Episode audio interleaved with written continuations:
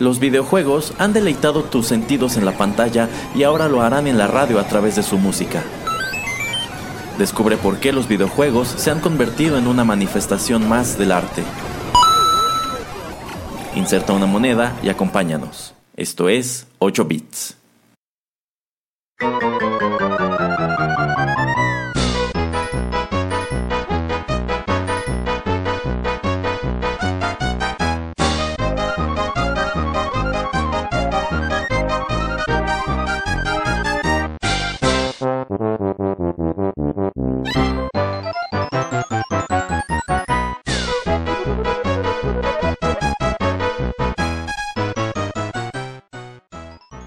Hola amigos, qué gusto saludarlos una vez más a través de los micrófonos de Rotterdam Press y darles la bienvenida a la emisión número 73 de 8 bits, un acercamiento a los videojuegos a través de la música. Yo soy Erasmo y en esta ocasión, después de algunas semanas de ausencia, me acompaña de nuevo el señor Juanito Pereira. ¿Cómo le va, señor Pereira? Hola, ¿qué tal? Muy bien, muy bien. Muy, muy pesado su internado con el señor Nolan, ¿no? Pesadísimo. No, no, no, no, usted no tiene ni idea. Esto de, de COVID y de esas cosas nada, nada detienen al señor Nolan. Ya veo. Oiga, ¿y, para cuándo podremos ver su nueva película Tenet? Eh, pues he escuchado que en Europa sí va a salir a finales de agosto, ¿eh? Entonces, eh, muy ocupado en, la promoción y muy ocupado en todo lo que tiene que ver con el estreno. Ah, caray, entonces probablemente el señor Pereira la vea antes que nosotros. Ah, sí, yo creo que voy a tener que dejar yo una reseña en, este en este canal, en este podcast, porque pues lamentablemente no va a llegar a todos lados. No, no, me temo que no. Pero bueno, lo que sí llega a todos lados es este podcast. Eh, y bueno, en esta ocasión elegí un título pues muy padre. de hecho, cuando lo anuncié el señor Pereira, luego, luego alzó la mano y dijo yo quiero participar en oh, esa emisión. Y él aquí. ¿De qué título hablaremos en esta ocasión, señor Pereira? Eh, Tiny Toon eh, Buster Bust Loose.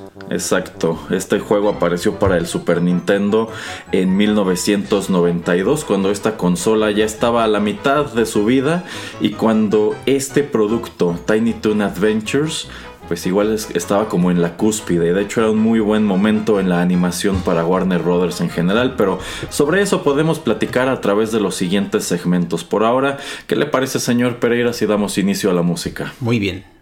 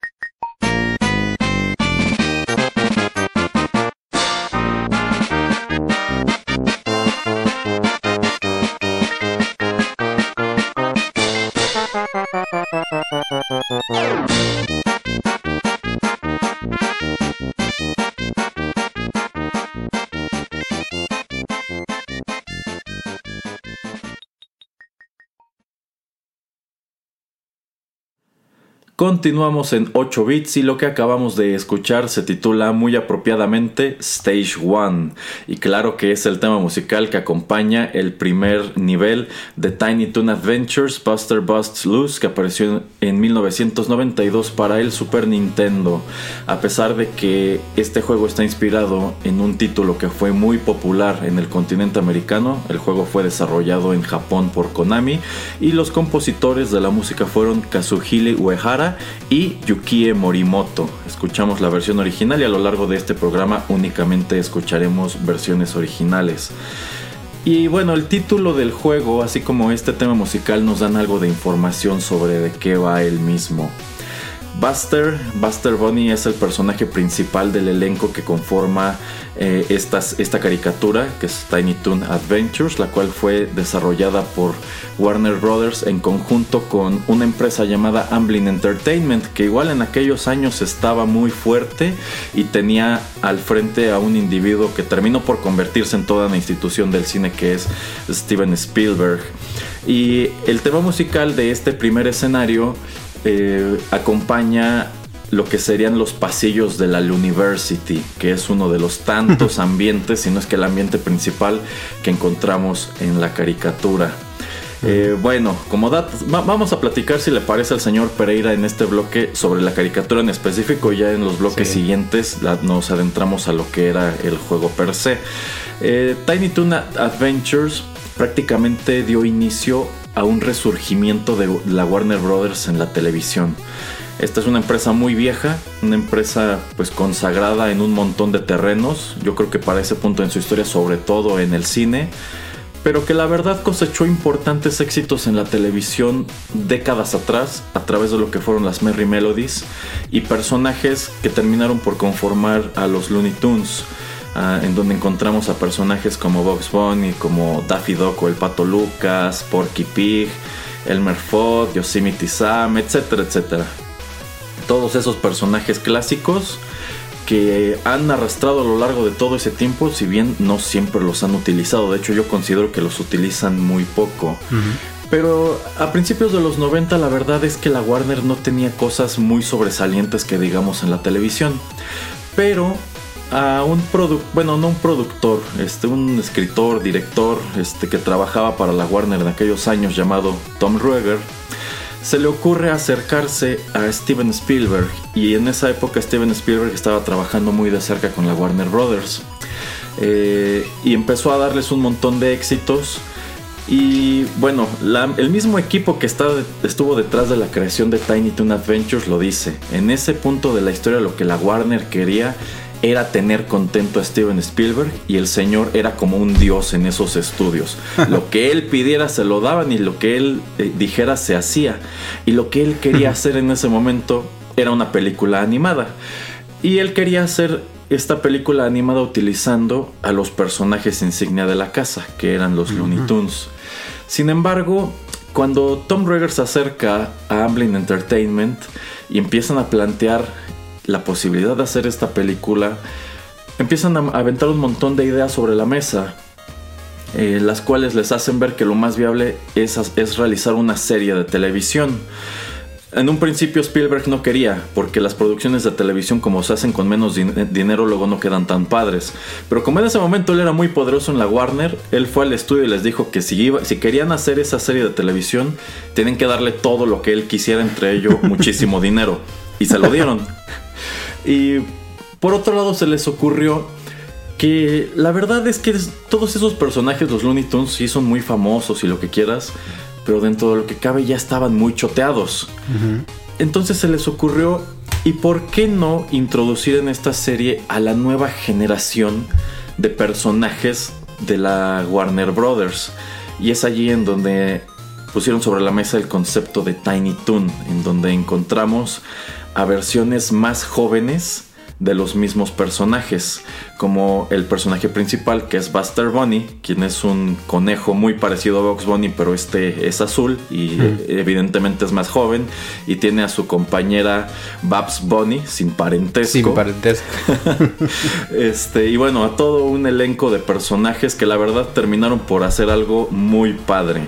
Tiny Toon se estrenó en 1990, corrió durante 98 episodios hasta 1992, se volvió una, de las series animadas más populares en los Estados Unidos y también fuera de los Estados Unidos. Y si digo que dio inicio a una importante época para la animación de la Warner Brothers, es que de Tiny Toon se desprendieron otros títulos que fueron igual o incluso más famosos, como Animaniacs, como Pinky and the Brain, como el Myra Pinky and the Brain, eh, Freakazoid y eventualmente Batman The Animated Series, porque muchos de los nombres que encontramos en los créditos de Tiny Toon participaron en todas esas series. ¿Cómo la ves, señor Pereira? No, toda una historia, pero súper bien contada. Y bueno, donde vemos eh, la influencia del señor Spielberg es pues en Animaniacs, que lo utilizan bastante. Y creo que también en eh, Freakazoid, ¿no? Lo sale. Eh, pues, sí, de hecho me parece, me parece que también aquí en Tiny Toon llega a aparecer alguna vez. No estoy muy ah, seguro, pero creo que sí. Ok, ok, pero donde yo me acuerdo más es este Animaniacs y en Freakazoid, por eso sí, de a fuerza. Pero. ajá. Eh, ah, perdón, ajá, no, este. Sí, como eran personajes, pues ya bastante, digamos, entre comillas, viejos, pues sí, también. Eh, una buena estrategia de marketing el tratar de tener, pues, personajes que atrajeran a una nueva generación, que, pues, digo, simplemente la paleta de colores que se utiliza para los personajes, pues, es muy fresca, es muy eh, llamativa. Y pues a mí yo, yo sí la veía y a mí me gustaba bastante la caricatura, entonces a mí se me hizo un, gran acierto. Y pues este los cameos, ¿no? Que, eh, que, aparecían los, los personajes eh, antiguos, pero no sé si vas a desarrollar un poco más acerca de más o menos de lo que va la caricatura. sí, sí, vamos, aquí encontramos a estos personajes de caricatura jóvenes que acuden a la, a la University, así se llama la universidad que se encuentra en su pueblito de Acme Acres, eh, en donde los profesores son precisamente los Looney Tunes. Bugs Bunny, Duff y todos esos dan clases. Eh, y, y, bueno, aunque ellos no son los personajes principales, aparecen ocasionalmente. De hecho, llega un punto en la caricatura que yo creo que ya estaban tan, eh, digamos, presentes estos nuevos personajes en, la cultura pop que no necesitaban valerse tanto de los Looney Tunes. De hecho, yo considero que en general Tiny Toon fue algo, algo enorme. Yo creo que está más padre que muchos de los productos derivados que han tenido los Looney Tunes en sí. Eh, y, y, bueno, realmente lo que hace esta caricatura es seguir las aventuras de todos esos personajes más jóvenes que están preparándose para pues supongo que cuando crezcan tener un papel más protagónico en las caricaturas y, demás. Eh, a pesar de ello, después de que se terminó la serie en 1992, todos estos personajes que la verdad a mí me gustaban mucho, terminan por desaparecer. De hecho. Eh, digo, siguen retransmitiendo la serie y lo que quieras. Y sí tienen incluso por ahí un par de películas animadas, de las cuales están muy padres. Eh, pero yo creo que llegado el año 2000 desaparecieron del mapa y me parece muy curioso que nunca los hayan vuelto a tocar. Este, eh, no sé si investigaste qué, qué, pasó o por qué desaparecieron, ¿no, no tienes el dato? Eh, sí, de hecho, al parecer, el único motivo por el cual dejaron de hacer Tiny Toon es porque querían hacer Animaniacs. Ajá. Eh, o sea, no, fue una serie que cancelaran porque empezó a perder ratings o porque eh, quizá tuvo una última temporada desafortunada. Eh, sencillamente fue eso, que este mismo departamento de animación este, decidieron empezar a dedicarse a otro producto y en lugar de llevar los dos a la par decidieron terminar Tiny Toon y empezar a hacer Animaniacs. pero bueno, tomando en cuenta que ambos programas ya tienen muchos años que terminaron, no, yo no he sabido que retransmitan Tiny Toon del, mismo modo que recientemente volvieron a transmitir Animaniacs. De hecho, no, no me acuerdo haber visto en la televisión en los últimos 10 años este, Tiny Toons, entonces se me hace muy, muy, muy extraño. No sé si también quieres hablar un poco acerca del boom de la mercadotecnia que, que trae, por lo menos en México, este, esta caricatura. Sí, vamos, yo me acuerdo mucho que, bueno, aparte de los videojuegos, yo tengo muy presentes dos. El que apareció para el NES eh, y este de Super Nintendo que me parece mucho mejor. Eh, pero también me acuerdo que había juguetes y de hecho recuerdo que alguna de las marcas de, comida chatarra, no me acuerdo si era Sabritas o era Sonrix, tenía unos paquetitos que venían con figuritas de los Tiny Toon, que estaban muy padres y de hecho yo tuve varias de ellas. Yo, creo que fueron un producto muy interesante de esa época. Te faltaron dos cosas este, importantes. Uno, había, si no mal recuerdo, unos vasos que eh, brillaban en la oscuridad. Entonces, ah, sí, sí, es verdad. Y el producto más importante, Erasmo. Eh, este, Tiny Toons fue de las primeras líneas con las que salen los tazos, Erasmo. Ah, bueno, eh, eso es correcto, pero bueno, la primera generación de tazos, que eran 100, eran los Looney Tunes. Y después hubo otras versiones que tenían también a los Looney Tunes, pero yo me acuerdo mucho, una, mucho de una donde salían vestidos como raperos. Que ya sabe que en esa época el rap era como que la, música cool, ¿no? Ajá. Este, y, eventualmente hubo una generación de tazos de los Tiny Toon, hubo una generación de tazos de los Simpson, etcétera, etcétera. Es más, si no me equivoco, esos tazos de los Tiny Toon eran los que ya traían ranuras que servían para que utilizando dos tazos aventaras otro, como si fuera un pequeño frisbee. No me acuerdo. Y de hecho ahí los tengo, ¿eh? Ah, miren, el señor Pereira conserva sus tazos, no los perdió. No, y este también hay una serie de los Caballeros del Zodiaco. Efectivamente, bueno, o sea, yo creo que cualquier cosa de la tele que fuera popular en la época terminó en los tazos o en algo que se le pareciera. Voy a tener que poner todas mis cosas este, en algún momento a subasta porque esos tazos creo que sí están casi completos, entonces. No, no, señor Pereira, ni los mueva. El, día que usted se asoma a su casa ya no van a estar, así se lo pongo. Ya lo voy a meter a una caja de seguridad en un banco y usted nunca va a saber al cuál. Bueno, tendré que usar mis extensas habilidades de ingeniería social para sacarle la contraseña entonces. No, nunca. bueno, pues grosso modo eso fue Tiny Toon. Eh, yo considero que es una de las series animadas más populares de los años 90. Creo que era una serie sin desperdicio, muy variada, muy surtida, con unos personajes muy divertidos y muy interesantes. Y que de pronto era ingeniosa y se las arreglaba para mantenerlo fresco, incluso parodiando cosas como MTV. Yo recuerdo dos episodios, si no es que hubo más, en donde pues Buster y Babsy eran como presentadores de MTV y presentaban canciones, canciones viejas y les hacían un video musical utilizando los personajes de, Tiny Toon y eran episodios muy padres. Yo creo que en general pues sí fue un gran producto y fue el que hizo viable esa colaboración entre Warner Brothers y Amblin. Yo creo que si en ese momento Steven Spielberg ya era una persona importante en el cine, esto lo consagró también en la televisión, tanto así que pues después de esto vimos Animaniacs y Freakazoid que fueron productos todavía más grandes en donde incluso ya, ya, cobraba un nombre más protagónico Steven Spielberg porque hecho. Eh, precisamente en el opening de Animaniacs era Steven Spielberg presenta Animaniacs. Y yo creo que esto se debía a que se dieron cuenta que era un gran gancho. Quizá muchos niños no estaban conscientes de que Steven Spielberg estuvo detrás de Tiny Toon, pero sin duda nos acordamos que estuvo detrás de Animaniacs. Efectivamente. Ahí. Bueno, pues vamos con más música del juego y en los siguientes bloques ya nos dedicaremos a hablar del mismo.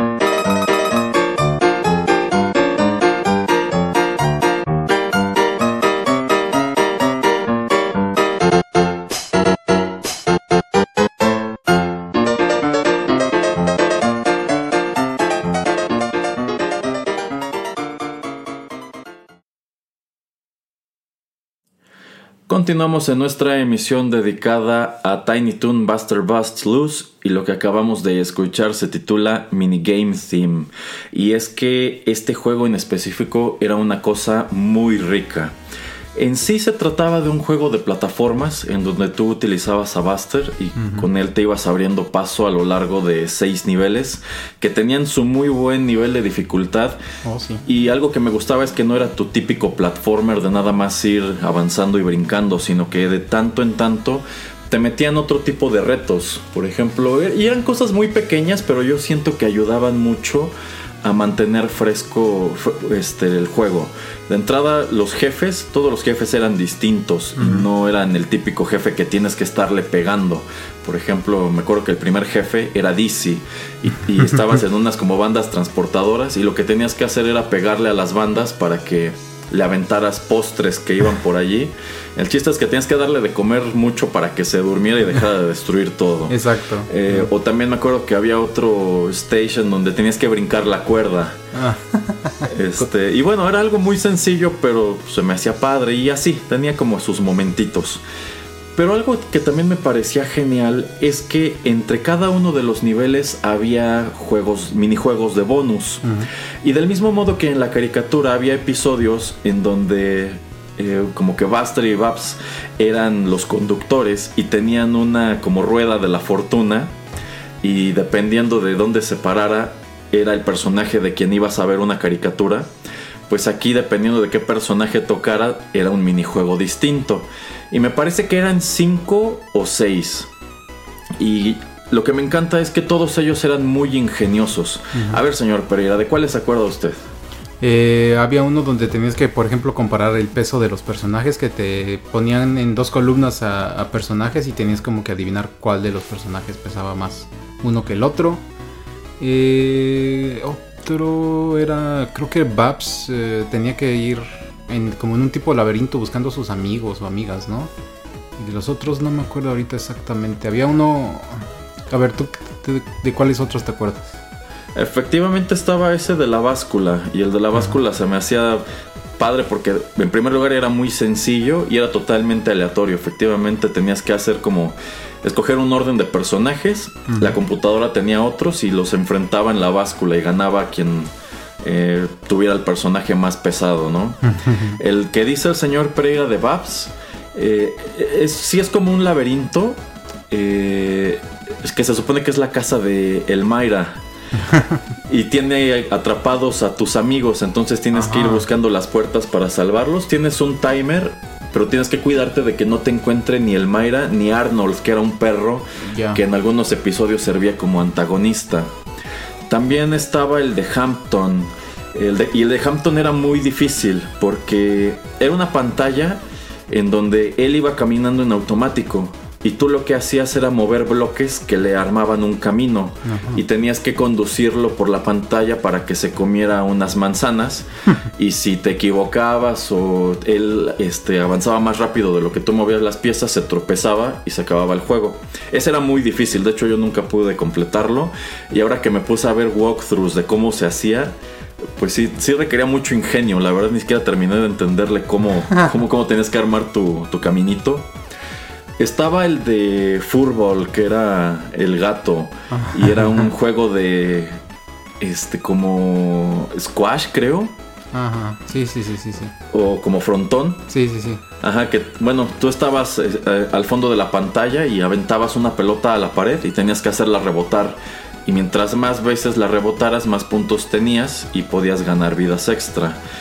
Y me acuerdo que también había otro juego de Plucky y ese de Plucky era como un bingo, igual era totalmente aleatorio.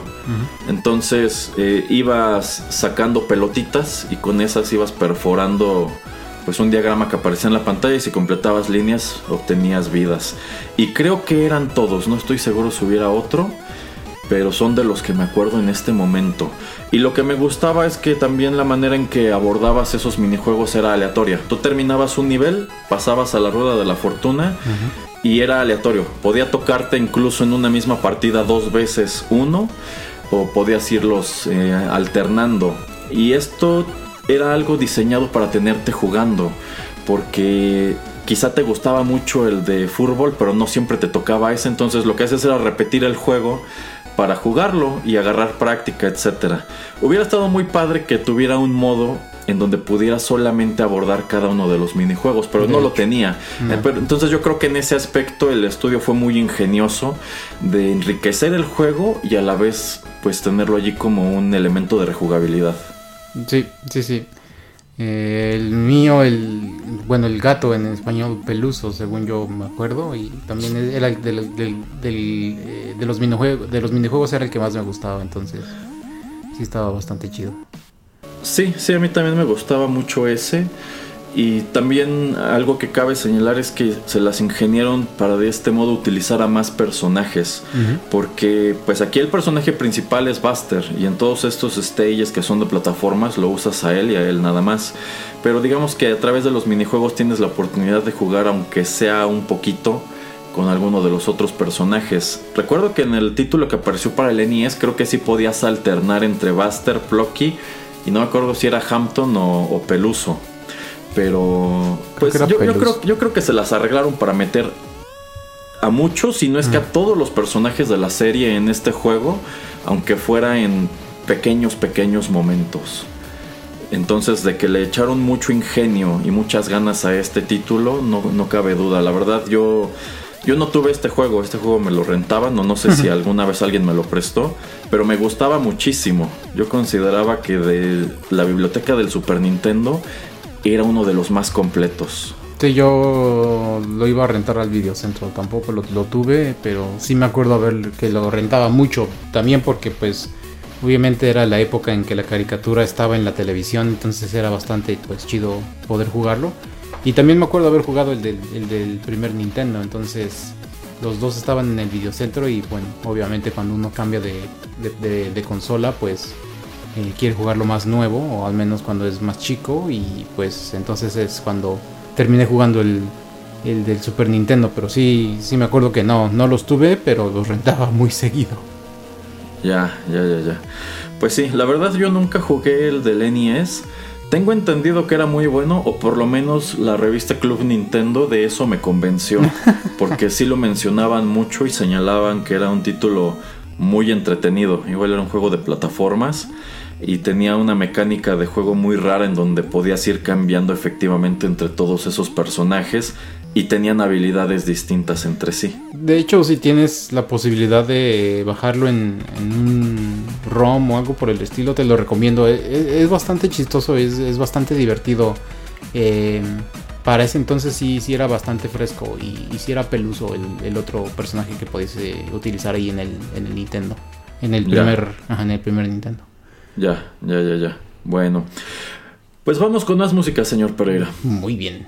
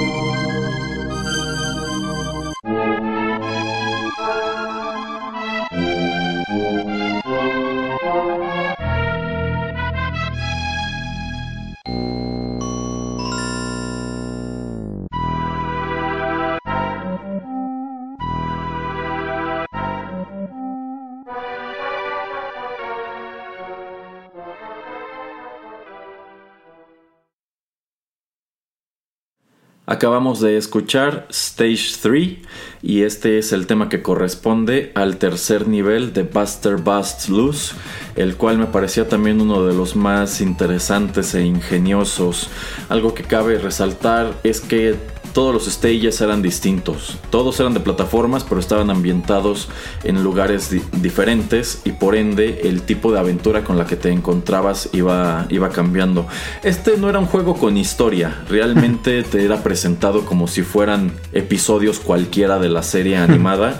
Había un pequeño segmento con diálogo entre cada uno de los stages en donde Buster se encontraba con sus amigos o iba eh, viajando de un lugar a otro. Por ejemplo, aquí cuando terminabas el Stage 2, que era del, como del viejo oeste, y terminaba en una persecución de tren muy difícil. De hecho, yo casi nunca pasaba de allí. Eh, pues bueno, después de eso, como que dejaba ese set, porque eran como sets de filmación. Y lo agarraba la lluvia y decidía refugiarse en una mansión, pues que se veía muy tétrica al fondo de la pantalla. Y pues esta serie siempre tuvo un humor muy sarcástico, entonces incluso en el mismo juego decía, oh vaya, una mansión siniestra al fondo de ese bosque macabro, seguramente no habrá fantasmas y cosas espantosas allí. efectivamente este stage era como de casa embrujada. Y se, y se, me hacía padre porque uno, el tema musical sí está muy adecuado. Y dos, Ocasionalmente los Tiny Toon tenían en la caricatura episodios que no eran precisamente de terror, pero que iban de cosas como espeluznantes, ¿no? Y algunos de esos elementos estaban presentes en este, en este stage. Eh, como por ejemplo el jefe, que era una especie de, de Frankenstein, era como un monstruo hecho con varios animales, el cual de hecho era bueno. Es más, según yo, tiene un episodio tipo King Kong con Babs en donde eh, él se la roba y ella descubre que el monstruo es bueno, pero los demás no, no, lo creen. Eh, y hay un científico que es quien trata de controlarlo y hacerlo malo. es, que es quien lo creó, pero pues no vio venir que el monstruo sería bueno. entonces tiene como un casco con el cual usa una máquina para volverlo malo. Y ese es el jefe de este stage. Entonces, de que hay mucho lore de la caricatura aquí, eso pues es indiscutible. Sí, sí, de hecho yo no me acordaba de ese capítulo, pero sí. Yo, yo tampoco hasta que, hasta que vi los walkthroughs, porque, bueno, esto lo jugué precisamente en los 90. Hay muchas cosas de las que ya no me acordaba, entre ellas esa que, ah, caray, sí tenía un jefe que era un personaje de la caricatura. Voy a tener que encontrar en algún lugar la, la serie de televisión otra vez para verla un rato. ¿Qué cree? A mí sí me dieron muchas ganas de revivir algunos episodios, ¿eh? Sí. Sí, Por ejemplo, yo me acuerdo mucho de la película en donde Plucky se iba de vacaciones con Hampton y sus papás ah. y que se perdían. y en algún punto recogían a un vago. y ese vago era como un asesino en serie. sí, es cierto. Se me hacía muy divertida. Ay, ok. 98 episodios. Ah, maldita sea. Habrá que buscarla. Ok. Pues es que era una época en la cual estas caricaturas eran muy largas porque eran productos a los cuales les apostaban en grande y tenían que pues tener cierta extensión para tenerte cada fin de semana enfrente de la tele, porque esta caricatura se transmitía originalmente en los Estados Unidos de manera semanal, me parece que los días sábado, y vino a conformar, pues después esta barra de animación de la Warner en donde pasaban Tiny Toon, Animaniacs, Freakazoid, Pinky and the Rain, etc. Sí, sí, sí, sí. Bueno, es también de las cosas, digamos, buenas que nos tocó en, México, por ejemplo, que no tuvimos que estar esperando eh, pues cada semana que llegaran episodios nuevos de nuestros programas favoritos, sino que de lunes a viernes pues podíamos verlos. Eh, obviamente cuando llegaban a cierto punto de que ya no había cosas nuevas que pasar, te repetían toda la serie. Pero pues a mí se me hacía eso chido e interesante. Nunca habían, hasta después que son series pues ya más serias, eh, a principios de los 2000 que sí ya iban cada semana en, la televisión en México, pues me acostumbré a tener que esperarme, pero pues antes con las caricaturas nunca.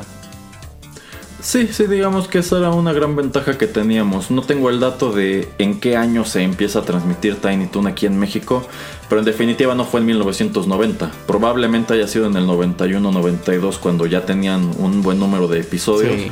Y efectivamente se transmitía de manera semanal, si no mal recuerdo eso de las 5 o 6 de la tarde.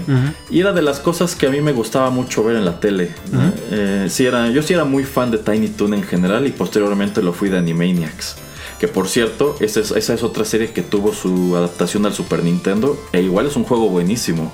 Sí, también ah, investigando para este episodio también estaba viendo un poquito de, de walkthroughs de, de, ese juego. Sí, sí, sí, sí. Yo creo que eran propiedades muy interesantes. Por allí se ha barajado la posibilidad de que vuelvan a, hacer Animaniacs.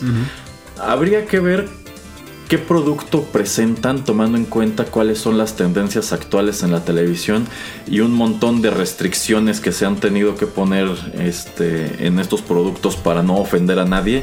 Eh, comentaba fuera del aire con el señor Pereira de que tanto Tiny Toon como Animaniacs son caricaturas que hoy no podrían transmitirse como se transmitieron hace 20 años. De hecho. Porque sencillamente yo creo que el mercado no se los permitiría. El, humor era un humor muy de esa época, un humor que a ratos era muy ácido, que se valía mucho de estereotipos y ese tipo de cosas.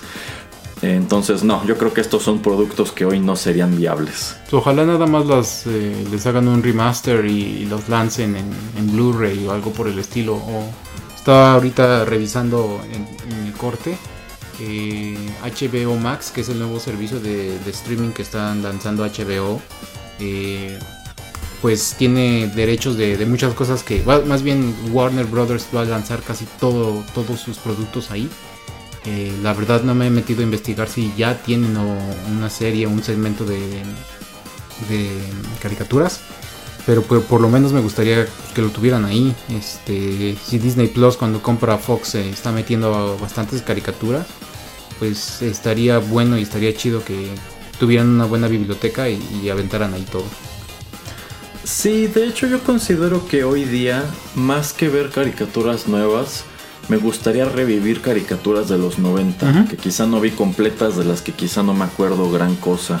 Por ejemplo, yo siempre he pensado que el servicio de streaming de Televisa pudo tener mucho éxito si hubieran metido este tipo de contenidos. De hecho. Quién sabe si aún tengan los derechos de los mismos, pero a fin de cuentas, como ellos fueron quienes lo transmitieron aquí en México en los años 90, pues si a mí me dijeras que van a meter caricaturas que dieron en los 80 y en los años 90, yo sí me asomaría, porque hay muchas cosas que me gustaría ver. Probablemente encontraría cosas que vi y ya ni siquiera me acuerdo.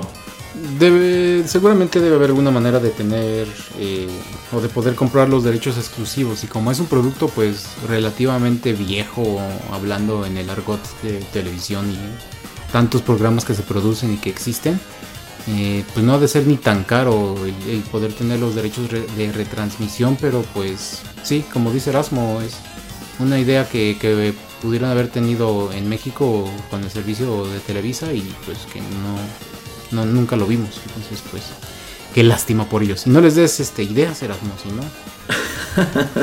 sí, sí, si no la próxima semana van a anunciar ahora tu servicio de Blim te incluye Tiny Toon y Animaniacs.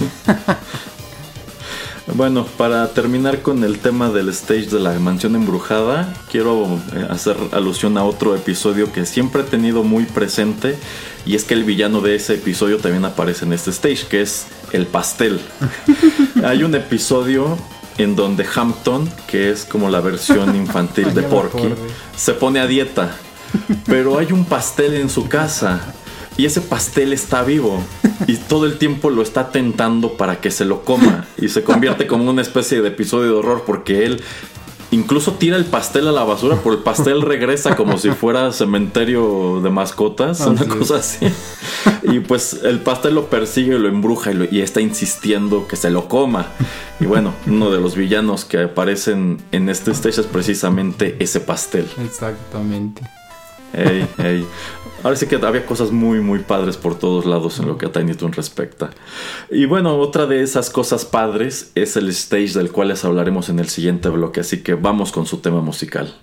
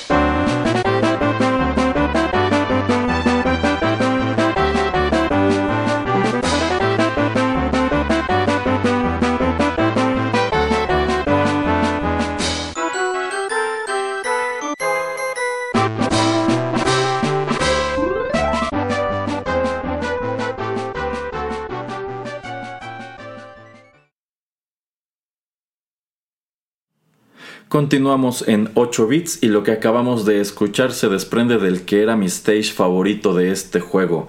Es el tema musical del stage 4 que está ambientado en el juego de fútbol americano.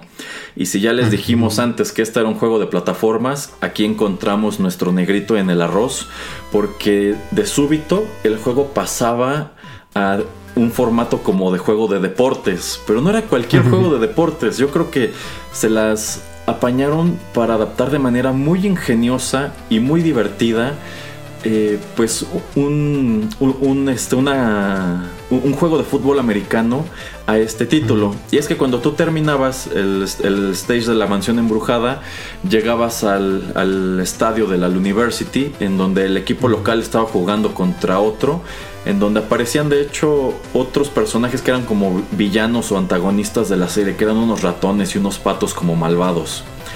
Ah, y bueno, Buster llegaba a salvar el partido que se encontraba empatado en ese momento. Eh, y solamente necesitaban, bueno, les quedaba poco tiempo y les faltaba un touchdown para ganar. Entonces Buster llegaba a, pues a, correr, ¿no? A tratar de anotar ese último punto que necesitaban para ganar el juego. Entonces, a mí me gustaba mucho este stage porque empezaba con el, con el, bueno, con la patada entonces atrapabas la pelota e ibas corriendo de manera horizontal por la pantalla. Y muy al estilo de lo que es este juego del dinosaurio de Google, tenías que ir brincando y agachándote porque venían los jugadores del otro equipo tratando de taclearte. Y una vez que te, que te tacleaban, pues se detenía la acción y tenías que elegir entre dos jugadas, ya fuera correr o lanzar un pase. Y de hecho lo más fácil siempre era lanzar el pase. Y bueno, eh, tenía prácticamente las mismas reglas que un juego de fútbol americano. Si lograbas avanzar tantas yardas, tenías otra vez primera y 10 y podías seguir avanzando. Pero si de pronto no atrapabas el pase o te taclaban muy pronto, pues ibas perdiendo tus intentos. Entonces tenías que arreglártelas para anotar antes de que te taclearan X número de veces y si no, pues ya perdías el juego. Digamos que aquí no perdías vida, sino que perdías oportunidades y cuando ya, digamos, habías perdido el partido, ese era tu game over. No me acuerdo si este juego tenía continuous, la verdad. Creo que sí, pero era muy difícil en general. Entonces, si lograbas llegar al stage 4 es porque ya habías pasado por un buen número de aventuras complicadas. También me acuerdo que el juego tenía tres niveles de dificultad como era usual en la época y la dificultad más alta era en realidad muy alta. Porque empezabas con, con un solo corazón, es decir, solamente podían pegarte una vez antes de, que perdieras y fuera game over. Bueno, perdías una vida y creo que tenías dos vidas. Y de hecho la única manera de ganar vidas era eh, a través de los minijuegos que estaban entre cada uno de los stages. Por eso era importante que pues aprendieras a hacerlo bien, porque así obtenías más oportunidades a lo largo de los niveles. Y aunque empezabas con un corazón, si ibas encontrando otros, pues de esta manera podías extender tu barra de vida. Pero de que era complicado incluso en la dificultad más baja, a mí me lo parecía. Sí, sí, no, eh, estoy de acuerdo. Digo, en esa edad también eh, se me hacía muy difícil, sobre todo el último nivel se me hacía súper difícil, pero sí, sí, este, concuerdo de que eh, no era tan sencillo y creo que también tenía un sistema de passwords por si querías este, dejarlo un rato y regresar. Eso no me acuerdo la verdad, pero creo que sí. Pero bueno, de todos los niveles del juego, el que más me gustaba era este porque era el diferente. Eh, se me hacía muy ingeniosa la mecánica y creo que era muy divertido. Entonces como que podías hacer tu estrategia de si querías correr, que era lo más difícil, pero pues digamos que el juego realmente no te avisaba si el otro jugador venía corriendo o venía saltando. Entonces tú tenías que ir adivinando si ibas a saltar, si ibas a, agacharte o qué onda, ¿no? O si nada más ibas a seguir corriendo derecho, derecho. Y pues si no podías llevártela entre pases, solamente tenías que estar al pendiente de dónde quedaba la X para que saltaras y pudieras agarrar el balón en ese, en ese punto. Entonces, a mí me hubiera gustado más, me hubiera gustado que el juego tuviera más niveles como este. Pero a fin de cuentas, esos seis, stages son bastante elaborados. Entonces yo creo que este juego utilizó todo lo que tenía que utilizar de la consola. Sí, eh, también, bueno, yo creo que nuestra percepción ha cambiado bastante. Eh, en ese entonces, juegos así, siento, por lo menos comparando este con algo tipo Mega Man X, siento que pues la duración es más o menos la misma, pero digo, también tenemos otros juegos como Mother o como eh, Zelda, eh, que pues sí puedes tardarte muchísimo tiempo, Chrono Trigger ni se diga, pero pues eh, en general muchas casas desarrolladoras hacían juegos, digamos, entre comillas pequeños que pues si te dedicabas los podías acabar en una o dos horas y digo, lo bueno de la dificultad es que pues aún a, nosotros se nos hacía difícil en, la modalidad más fácil, pero pues el reto después era tratar de, subir la dificultad para pues tratar de terminar el juego, pero yo me acuerdo que la razón y motivo por el cual yo lo tenía que estar rentando muchas veces era porque no lo podía acabar. De hecho en el Super Nintendo solamente pude acabarlo una vez en lo más fácil. Otra cosa que me parece ingeniosa de este título es que solamente en la dificultad más alta podías jugar eh, todos los stages y podías eh, pelear con el jefe final y en consecuencia tener el final. Porque cuando lo acababas en lo más sencillo, terminabas el último nivel, eh, cambiabas de pantalla y allí se terminaba el juego. No recuerdo si te daba una de estas pantallas de bueno, ahora inténtalo de nuevo en la siguiente dificultad pero no veías el final ni peleabas contra el último jefe y te quitaban un stage que era el número 5. Por eso yo siempre tuve la impresión de que este juego nada más tenía 5 stages. No fue hasta después que me enteré que había otro después del juego de fútbol americano, si lo ponías en la máxima dificultad, que era pues como el nivel del cielo, que el coyote, Calamity Coyote, eh, pues te subía en un globo a una como sección de plataformas eh, muy complicada, en donde tenías que estar haciendo saltos muy precisos y esquivando pajaritos, cosas así, porque si no te tiraban. Y, e incluso la, la, última sección de ese nivel era dificilísima, porque bueno, parte del reto de este juego es que tenías una barra de dash que te servía para correr, y tú podías utilizar esta carrera para trepar por paredes. Entonces había secciones en donde era como un pequeño circuito en donde tenías que pasártela corriendo. E incluso había unos pequeños trofeos que eran como zanahorias para rellenar en ese momento tu barra de dash y que pudieras seguir corriendo y no te cayeras a medio salto, por ejemplo. Eh, ese quinto nivel, que es el del cielo, eh, eh, por lo que he visto en los walkthroughs, era muy difícil. Entonces no es de sorprender que lo hayan reservado únicamente para esa modalidad. Y bueno, ya después de eso venía el, el otro stage, y al completarlo, ahora sí peleabas con el jefe y podías desbloquear el final, que hasta hace relativamente poco yo no conocía. Mira qué interesante eso, no, no lo sabía. Pues yo creo que era algo muy ingenioso para la época, porque todavía no era común esta fórmula de, ok, eh, solamente en esta dificultad pues, tienes acceso al 100% del juego. Entonces yo creo que en ese entonces se las apañaron para hacerlo más interesante. Y creo que eso es de notar porque muchos videojuegos que salieron como adaptaciones de productos que veíamos en el cine o en la televisión, muchas veces ni siquiera eran tan buenos. Eran videojuegos que se producían como merchandising nada más. Yo creo que los mismos estudios ni siquiera estaban al tanto de qué es lo que hacía el desarrollador. Sencillamente le daban tantos eh, miles de dólares, ¿sabes qué? Hazme un videojuego para, porque yo necesito otro producto que vender como tie-in de la serie. Además de los juguetes y la ropa y lo que sea, voy a sacar un videojuego y no me importa si es bueno o malo. Entonces no sé si en algún momento Warner Brothers haya asomado a lo que estaban haciendo en Japón con este título, pero hicieron algo muy padre. Yo creo que tanto este como el de Animaniacs fueron adaptaciones muy bien logradas y muy ricas.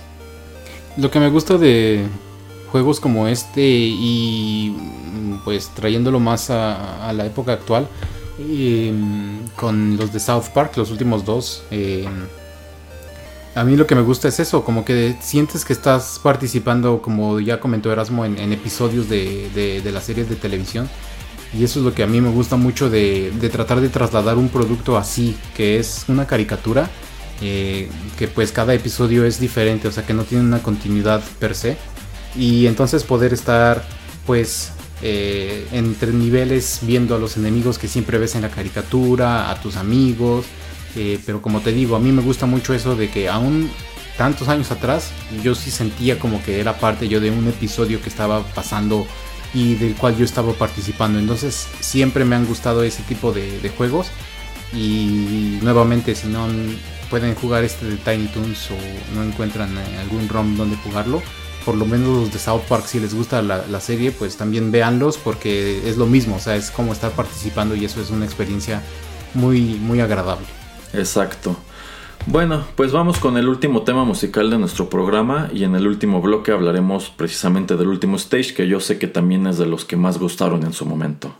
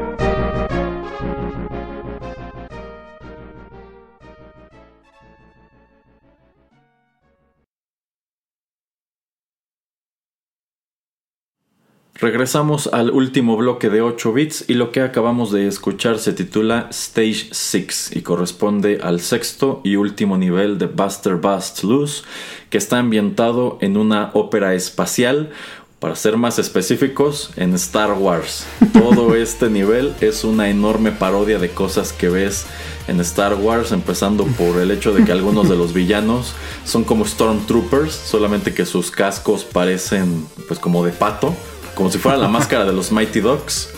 Pero ves naves, este, ves eh, rayos, ves incluso, pues como Star Destroyers. Es, es, muy evidente en lo que está inspirado este nivel. Yo creo que es uno de los mejores temas musicales de todo el juego.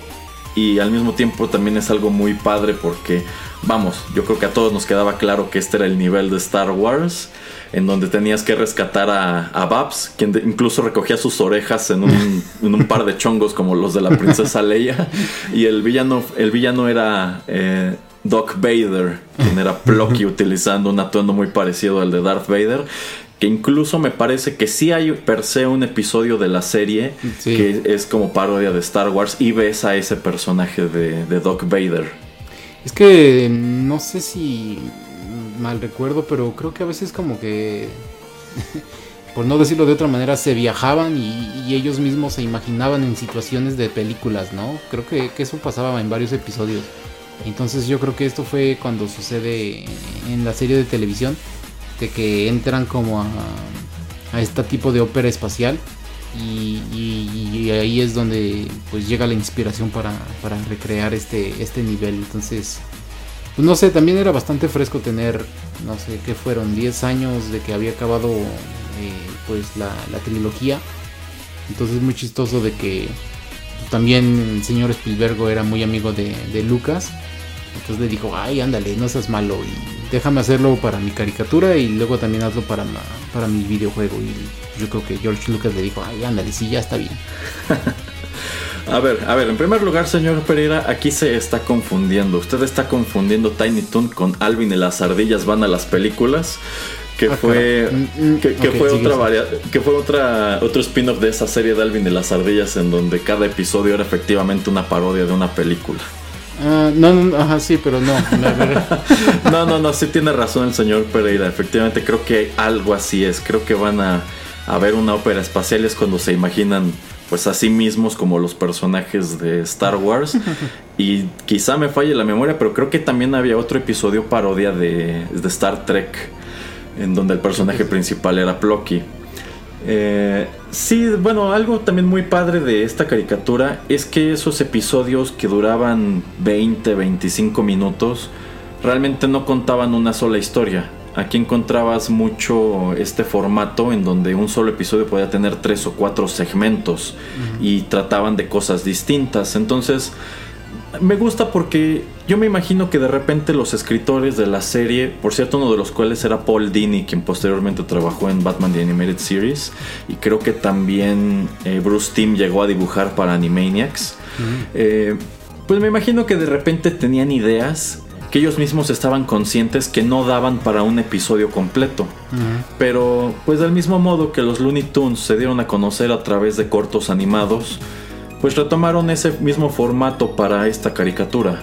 Entonces, pues así como podías ver un episodio de la ópera espacial sin una justificación muy elaborada, a continuación veías otro episodio que era nada más de Hampton o un episodio de estos en donde salía Elmira o Max, etcétera, etcétera. Entonces me gusta que era muy variado precisamente por eso, que no tenía hilos eh, argumentales muy largos y que era una caricatura que se permitía experimentar muchísimo. Sí, sí, sí, exactamente, y eso era lo que eh, la mantenía fresca y es lo que pues mantenía que eh, tú como niño la pudieras ver y, sobre todo yo creo que hasta los papás pues podían verla porque como te digo hacía referencias a cosas que pues habían pasado o películas pasadas o otras series pues también era algo interesante que podías ver tú con tus hijos si querías exacto y bueno, en 1992, que es cuando aparece este videojuego, también llega a su fin la serie animada. De nuevo, ellos dejan de producirla porque quieren empezar a dedicarse exclusivamente a Animaniacs. Eh, sin embargo, un personaje específico de Tiny Toon probó ser tan popular entre el público que le dieron su propia serie, que fue Plucky. E hicieron posteriormente el show de Plucky the Dog el cual nada más duró una temporada y creo que no son muchos episodios porque tiene fama de ser malísimo. Yo recuerdo que sí llegaron a transmitirlo en el canal 5 aquí en México y no me parecía malo, pero siento que siempre el humor que tiene, bueno, el humor relacionado con estos patos, ya sea con Daffy o con Plucky, es un humor muy específico, es un humor muy que de repente es muy ácido, de repente es muy absurdo. O sea, son personajes muy queridos y muy entrañables, pero a veces por su cuenta no funcionan. Yo siento que Tiny Toon funcionaba con todo el elenco y cuando ya empezabas a enfocarte nada más con Plucky, quien era pues un personaje antipático pero que al mismo tiempo era gracioso, no sé, siento que quizá parte de esa antipatía ya se marcaba más cuando lo tenías por sí solo y ya no eran episodios tan agradables. Pero... Me, estás diciendo, Erasmo, que eso es lo que le sucede mucho a, estas boy bands o girl bands que eh, uno de los cantantes o de las cantantes se quiere separar e irse por su lado y casi nunca tienen éxito y tienen que regresar. Supongo que es un fenómeno muy parecido. Podríamos equipararlo de cierta manera. Sí, la verdad yo no sé por qué de todos los personajes fue Plocky el que eligieron. Sí tenía episodios muy padres al interior de la serie, sí era un personaje muy divertido, pero yo creo que siempre funcionaba muy bien en mancuerna con alguien más, ya fuera con Buster o muchas veces con Hampton, como en esta película que les comentaba, porque pues tenías a los digamos, a los niños con las personalidades chocantes. Por un lado, Hampton era un ñoño y su familia eran unos macuarros. Este, y tenías a, a Plucky que lo único que quería era pues escaparse de la ciudad, divertirse y creyó que las vacaciones iban a ser una cosa, pero no hicieron nada de lo que él creía que hacía una familia en las vacaciones, como ir a parques de diversiones y así. Se lo pasaron todo el tiempo en, en el camino porque se perdían y se metían en problemas y, encontraban a la zarigüeya esa que era como Tom Sawyer. Este, entonces, como que en esos contextos sí funcionaba y efectivamente cuando Plucky deja la boy band y se va, se va como solista, ya no tiene mucho éxito. Ahora, otra cosa que me pareció muy, muy, muy, muy curiosa es que X años después, cuando Warner decide hacer el spin-off de Pinky y Cerebro, que pues empiezan en los Animaniacs y son personajes tan populares que les dan su propio título, y se me hacía muy padre pues deciden llevar la historia a un punto en donde destruyen el laboratorio en el que viven y terminan en la casa de Elmira. y pues ahora el show se llama Pinky, Elmira and the Brain, o Elmira Pinky and the Brain. Este, y de nuevo, como que eso es lo que viene a sepultar esa franquicia, porque a mucha gente ya no le gustó la introducción de ese personaje que yo siempre me pregunté por qué de todos los que tenías en el elenco de Animaniacs tenías que escoger a ese. Yo creo que hubiera sido más interesante emparejar a Brain o a Cerebro quizá con Montana Max. O sea, que forman como su mancuerna de villanos a los que nada les sale bien. Que digo, o sea, no deja de ser un escenario ridículo ponerlos con Elmira, que es un personaje pues muy risible y muy bobo. Pero, de nuevo, como que trataron a través de ese tipo de productos de extender la vida de los Tiny Toon, cuando yo creo que lo único que necesitaban era seguir haciendo la serie. Sí. No, no, no creo que fuera un título que, que tuvieran que cancelar. O a mí no pudieron, pudieron haber seguido sacando películas mientras los personajes eh, estuvieran pues vigentes, ¿no? Como esta de, de Plucky o creo que hay otra eh, que, en donde el personaje principal es Buster. pero en general pues era un buen producto. Sí, sí, sí, sí. Eh, es por eso que se me hace extraño que no los hemos visto pues ya en, no sé, 20 años o algo así.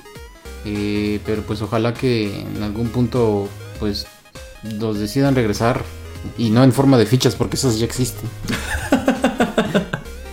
sí, sí, bueno, yo también me imagino que el hecho de que esta haya sido una coproducción debe complicar mucho su situación legal, porque a fin de cuentas pues mientras que Warner eventualmente se salió otra vez de la animación cuando empezaron a perder vigencia series como Justice League, Justice League Unlimited, eh, Steven Spielberg y Amblin Entertainment siguieron muy vigentes y Steven Spielberg antes que hacerse más pequeño se hizo mucho más grande. Yo creo que es uno de los directores y productores eh, pues que más dinero generan en Hollywood actualmente. Entonces supongo que tomando en cuenta su nivel de participación, haya sido mucho, haya sido poco con productos como Tiny Toon, Animaniacs, Freakazoid, supongo que si Warner quiere utilizarlos, debe tener que darle dinero, o sencillamente él no se los permite, o terminan en malos términos, quién sabe. A lo mejor es una cuestión así la que se encargó de que los Tiny Toons se quedaran varados allá en los años 90. Sí, lamentablemente suena como que es más o menos ahí por donde va la cosa. Es eh, más o menos como lo que comentabas también de eh, en el programa de, 8 bits de Mario RPG, que varios de estos personajes pues ya no los hemos visto eh, al, ¿qué es? Genie o cómo se llama el genio? Gino, Malo, bueno, hicieron todo un elenco de, de personajes y villanos para Mario RPG que efectivamente pues nunca repitieron y yo creo que se debe exactamente a lo mismo, que fue una coproducción. Sí, entonces eh, siempre como que terminan a veces en malos términos, pero yo creo que todo es dinero, Erasmo. Eh, y ese es el problema, o... Sí, yo digo que es eso, dinero. Sí, sí, pero vamos, ahora que hay tanta nostalgia por productos como este, por películas, series animadas, shows de televisión de los años 80, de los años 90, pues yo creo que un revival de estos personajes estaría en orden, si bien no estoy seguro de que fuera lo mejor tomando en cuenta que para hacerlos viables en esta época en la cual ciertos chistes y ciertos elementos que tenían las caricaturas en aquel entonces pues no se pueden, eh, pues no estoy seguro qué tan fácil sería revivirlos realmente. Quizás si los revives terminarían siendo algo muy ajeno a lo que conociste. Entonces quizá le gusta a los televidentes más jóvenes, pero a nosotros que los conocimos en los años 90, pues nos van a disgustar. Sí, sí, eh, totalmente de acuerdo. En fin, ¿algo más que decir sobre Tiny Toon o sobre este juego, señor Pereira? Eh, pues les recomiendo las dos cosas y tres si agregamos el juego de, del primer Nintendo. Eh, si pueden buscarlos o solamente si ven clips en, YouTube de, los walkthroughs o si también encuentran episodios de, esta serie, pues véanlos porque si nunca tuvieron la oportunidad eh, y, se acuerdan mucho de, ahora sí que de los adultos, que en este caso es Box Bunny y todos ellos, eh, pues van a ver muchas similitudes, pero también como, pues sí trataron de, de hacer un gran cambio eh, y dándoles otro tipo de personalidad y otro tipo de, giro a la historia de, estos chicos. Eh, y es eso, es, era hacer algo nuevo y pues tantos años después yo creo que, como dice Erasmo, tal vez la nueva animación que salga o que pudiera salir va a ser pues no, no, no exactamente lo mismo, pero pues que, que, mejor que, que verla que salió en, a principios de los noventas. Exacto. Eh, me parece que este juego en específico sí está disponible en las tiendas en línea tanto del Xbox como del PlayStation. Ah, mire. Me parece que sí. Eh, muy recomendable la verdad. Yo creo que si les gustan los títulos de plataforma, este no los va a decepcionar por todo lo que ya explicamos. Creo que está muy surtido. No es como señala el señor Pereira tu típico Mega Man, no es tu típico Mario. Este juego como que tiene un poquito de todo. Pero bueno, con eso llegamos al final de nuestra emisión número 73. Muchísimas gracias al señor Pereira por acompañarme, a ustedes por la sintonía. Yo soy Erasmo y los esperamos aquí en los contenidos de Rotterdam Press. Adiós.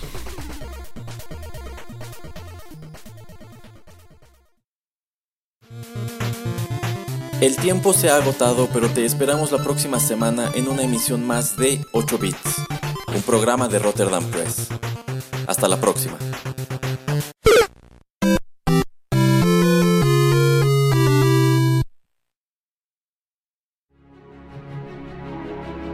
Estás escuchando Rotterdam Press.